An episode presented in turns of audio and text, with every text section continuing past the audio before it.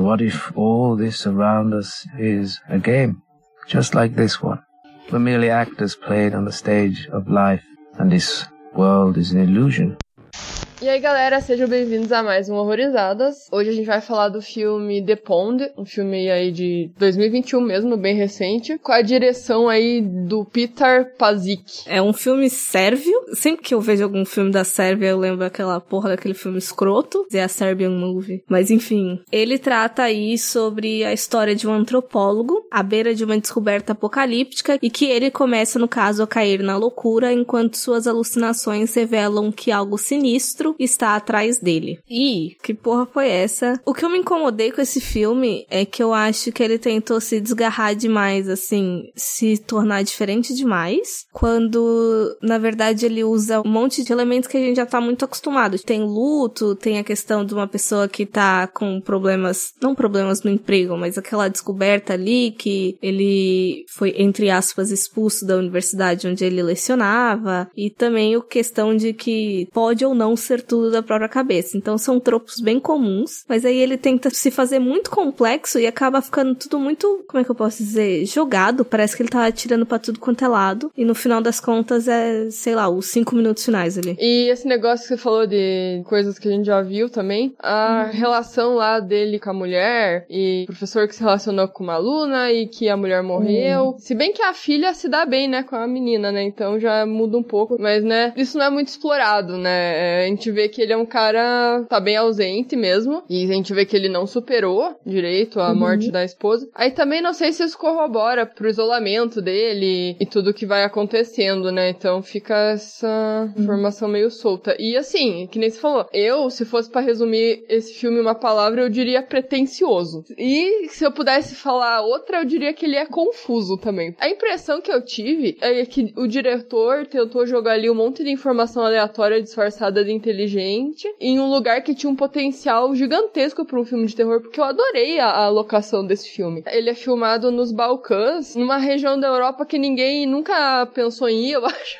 Porque não é um roteiro popular, é tipo Macedônia. Então, uns lugares assim que é um destino turístico muito aleatório. Sei lá, ele tinha um potencial para ser um baita filme de terror pela locação dele e tal. E isso que na verdade que me atraiu, porque ele se vendeu muito pelas imagens curiosas que apareceram ali na web. Eu lembro que eu tava vendo uma vez e eu falei, caralho, que porra é essa, sabe? Porque elas uhum. até instigam, mas daí não passa uhum. disso. Porque assim, se eu fosse lá fuçar internet e visse essas imagens, eu ia falar, nossa, que massa, né? Total sem contexto. Mas quando elas são inseridas no filme, não faz sentido, mas eu sei que também os filmes têm cenas que também não fazem muito sentido, geralmente, né? Mas nesse caso uhum. parece que não tinha muito propósito. Eu não sei se foi para interpretar ali o, o, delírio dele, algum sonho, algum, sei lá. Não consegui uhum. entender. É, eu também não tenho muita certeza, não. Duas coisas bem específicas que eu não gostei dele. Primeira é que eu não, não acho que ele é bom na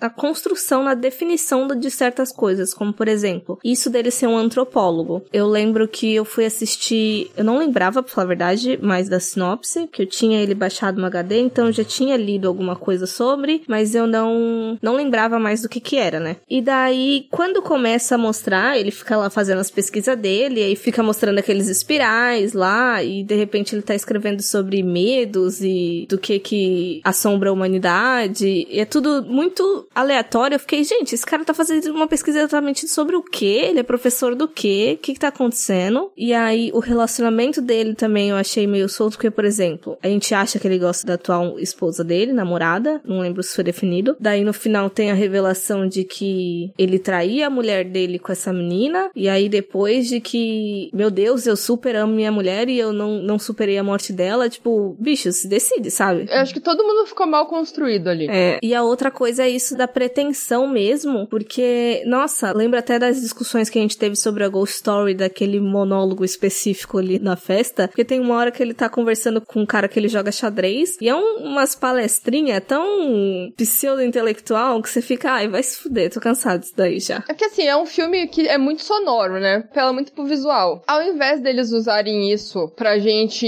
entender o que tava acontecendo, eles preferiam enfiar uns diálogos que às vezes não casam com a situação, né? Ah, beleza, eu tô, eu tô jogando xadrez, eu, vou, eu não vou ficar quieto, vou conversar, né? E eles jogam umas informações aleatórias, tipo, ah, o lago é artificial. Eu não sei se isso agregou pra entender alguma coisa do filme, porque o nome do filme é The Pond, né? Então, não sei se o fato do lago ser artificial tem alguma coisa a ver. Aí eles encharam o negócio do peixe louco. Aí eu fui procurar que porra é essa, é uma espécie de peixe, mas aí eu também não sei se tem uma metáfora para isso. Eles jogam um barqueiro que fica dormindo. Eu fiquei, cara, que porra foi aquela daquele barqueiro? Olha, mas eu gostei muito daquele barqueiro com um travesseiro costurado na cabeça. Tipo assim, me definiu no, na vida, mas assim, queria muito um chapéu de, de travesseiro. Mas eu fiquei, cara, what the fuck, sabe? Não é estranho isso, sendo que ele nem tava louco ainda. Formalizaram aquela porra lá na hora errada, porque podia ser depois nele, como ele começou a ficar meio maluco. Sei lá, podia ter alucinado essa porra depois, mas daí é um, uma pessoa ali que fica fazendo isso ali de boa, como se fosse normal, um cara dormindo com um travesseiro grudado na cabeça. eu fiquei hoje. Eu também fiquei confusa da resolução, porque assim, eu lembro que quando eu comecei a assistir, eu cogitei que fosse seguir pra um terror cósmico, porque logo no início, a filha do antropólogo, no caso, ela fala de que, ai, o monstro, eu vi ele, e aí depois, ai, ele tá aparecendo nos meus sonhos, me contactando, sei lá que porra que é. Isso é algum tipo de Chululu, que eu chamo o bicho lá do Lovecraft de Chululu, mas enfim. E aí eu fiquei cogitando nessa possibilidade. Aí depois, assim, pela ambientação, ele começa a lembrar muito sobre folk horror, né? E eu falei, tá, beleza, pra onde vai?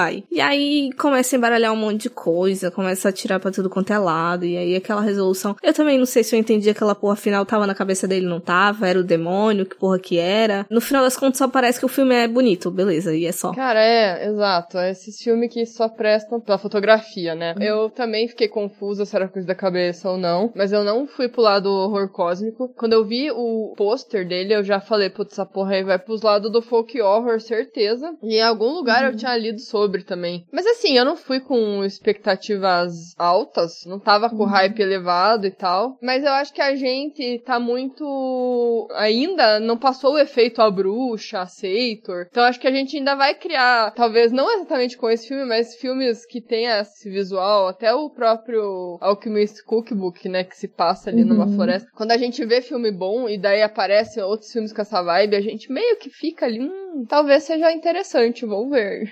eu me atraio por esse tipo de filme. Não é que eu achei ruim, sabe? A primeira vez que eu assisti, eu confesso que foi mais fácil. Eu tava só indo, né? Pra onde que vai essa porra? Ele não chegou a me perder. Mas depois que eu vi que, que porra foi essa, aí ver de novo foi um pouquinho mais complicado. Tive um pouquinho de dificuldade de me prender, porque eu já sabia mais ou menos que porra que era, mesmo não entendendo. né? Mas enfim, né? Esse filme é muito aleatório. É, é. Eu só vi uma vez, mas eu imagino que essas cenas em que ele fica atirando pra todo lado seja até mais irritante quando você assiste a segunda vez, porque você já sabe, teoricamente, da resolução, né? E aí você fica, pra quê, bicho? Por que, que você tá fazendo isso daí? É, é porque assim, eu vi uma segunda vez porque eu realmente não lembrava muito. Eu tinha perdido detalhes que eu achei que poderia funcionar pra eu entender alguma coisa que, tipo, não, tá ligado? Não adiantou porra nenhuma.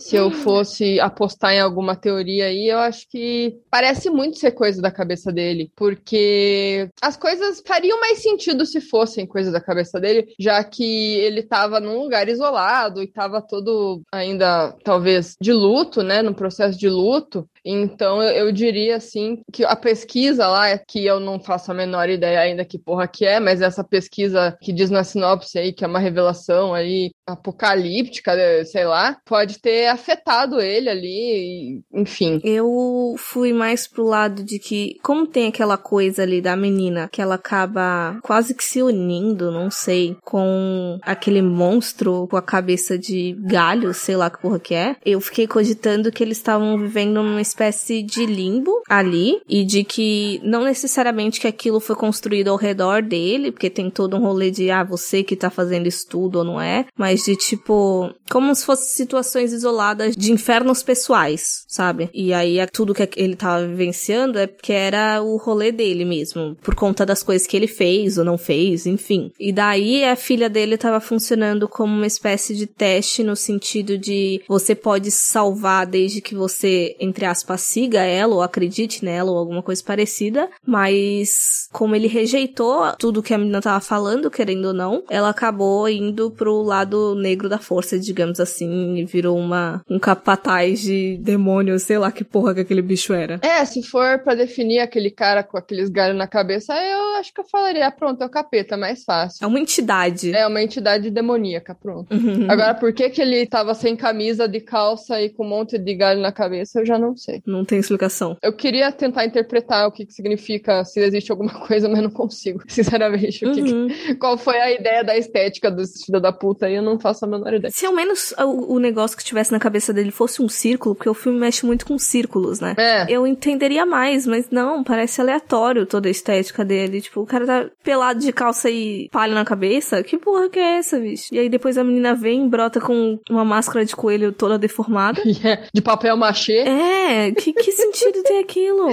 Sabe o que, que eu pensei no, na capa quando eu vi? Assim, é, o cara tava sentado com os bagulhos na cabeça. Eu achei que ele tava virando uma árvore, sei lá. Hum. Aí eu fiquei, porra, deve ser louco isso, né? Sei lá, o cara tá virando uma árvore. Não sei porque eu achei legal uhum. que pudesse ser, mas não era, não tem nada a ver. Não sei se você chegou a ver aquele curta que o pessoal tava indicando pra gente, acho que é The Burt. Não vi. É uma época que a gente perguntou lá na caixa de perguntas pra indicar curtas e tal, eles falaram desse The Burt. E é uma árvore bizarra lá, sabe? A estética dela é muito massa. Então eu pensei um pouco no The Burt por causa da árvore meio humana, sabe? Meio monstruosa. Então eu, eu tinha gostado disso, mas daí no filme ficou ruim.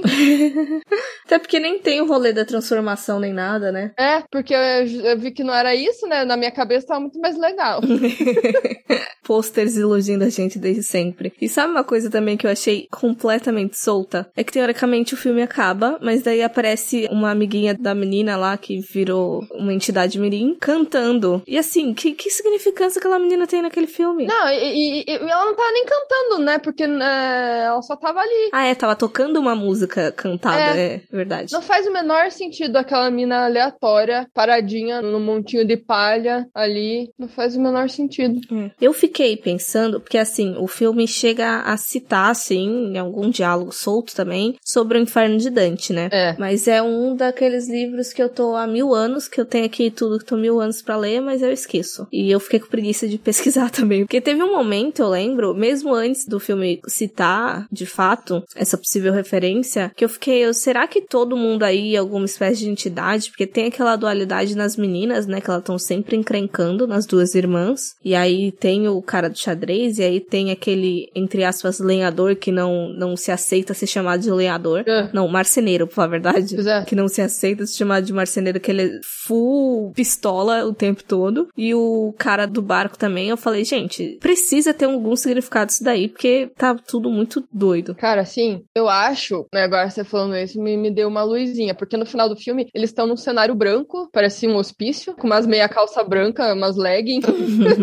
tipo, que roupa merda é aquela, enfim. E daí pode ser que aquilo tudo que tem acontecido foi um rolê da cabeça dele, ou de que ele tava no inferno. Eu não sei, porque realmente pareceu um inferno mesmo, aquele lugar, aquele ambiente, né? Ele foi se tornando um inferno pelas coisas que foram acontecendo. Que até então, no começo, parecia que tava tudo ok, né? Ele tava ali com a vida dele, com a menina lá, ele ia trabalhar no trailer dele e tal. Aí começou a cagar, não tava tudo cagado desde o começo, né? Mas, eu, sinceramente, a cena final ali me perdeu mais ainda. A única coisa que dá para pensar é que passou o tempo e ele ficou louco e foi internado, ou aquilo tava acontecendo paralelo ao que aconteceu no filme. Então, das duas formas é tosco.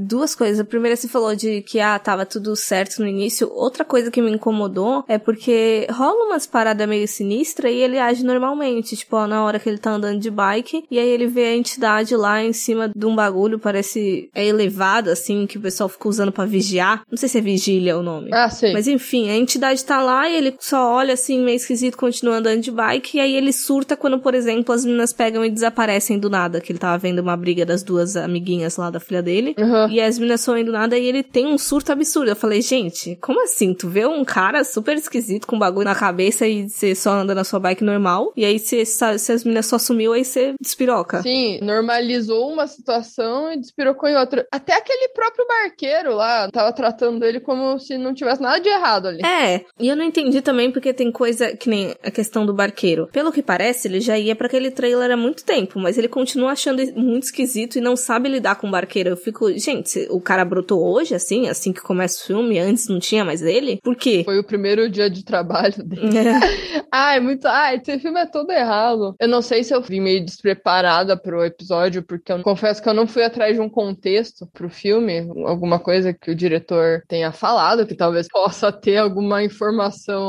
relevante, né? mas eu confesso que a cabecinha desse cara aí, na verdade, ele não é o roteirista, né? O roteirista é um tal de Dusan Bulik, que também deve fumar alguma coisa bem hard.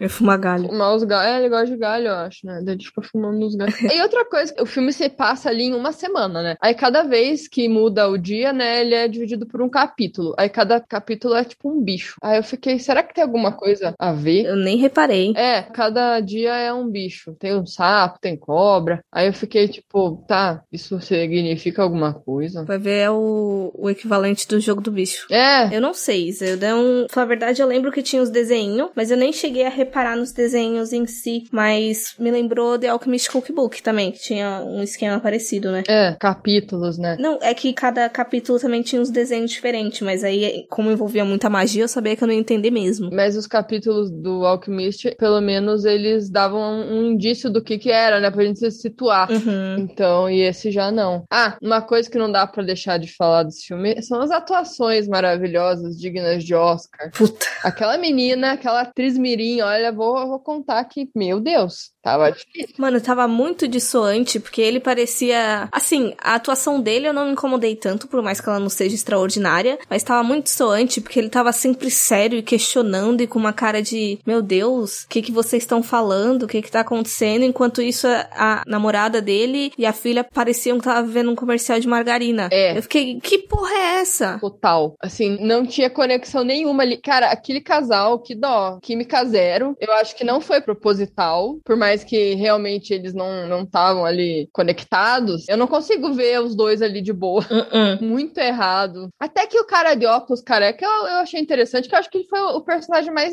mais interessante ali, por mais que ele seja bem aleatório. Eu gostei dele, achei ele solto, mas foda-se. Achei ele o menos pior de todos. Mas realmente, né, aquele elenco ali. Eu sei, né, que filme independente, filme que tem ator ali um pouco menos conhecido, não dá pra exigir, às vezes, uma puta atuação, né? Começa ruim, né? E depois fica boa, né?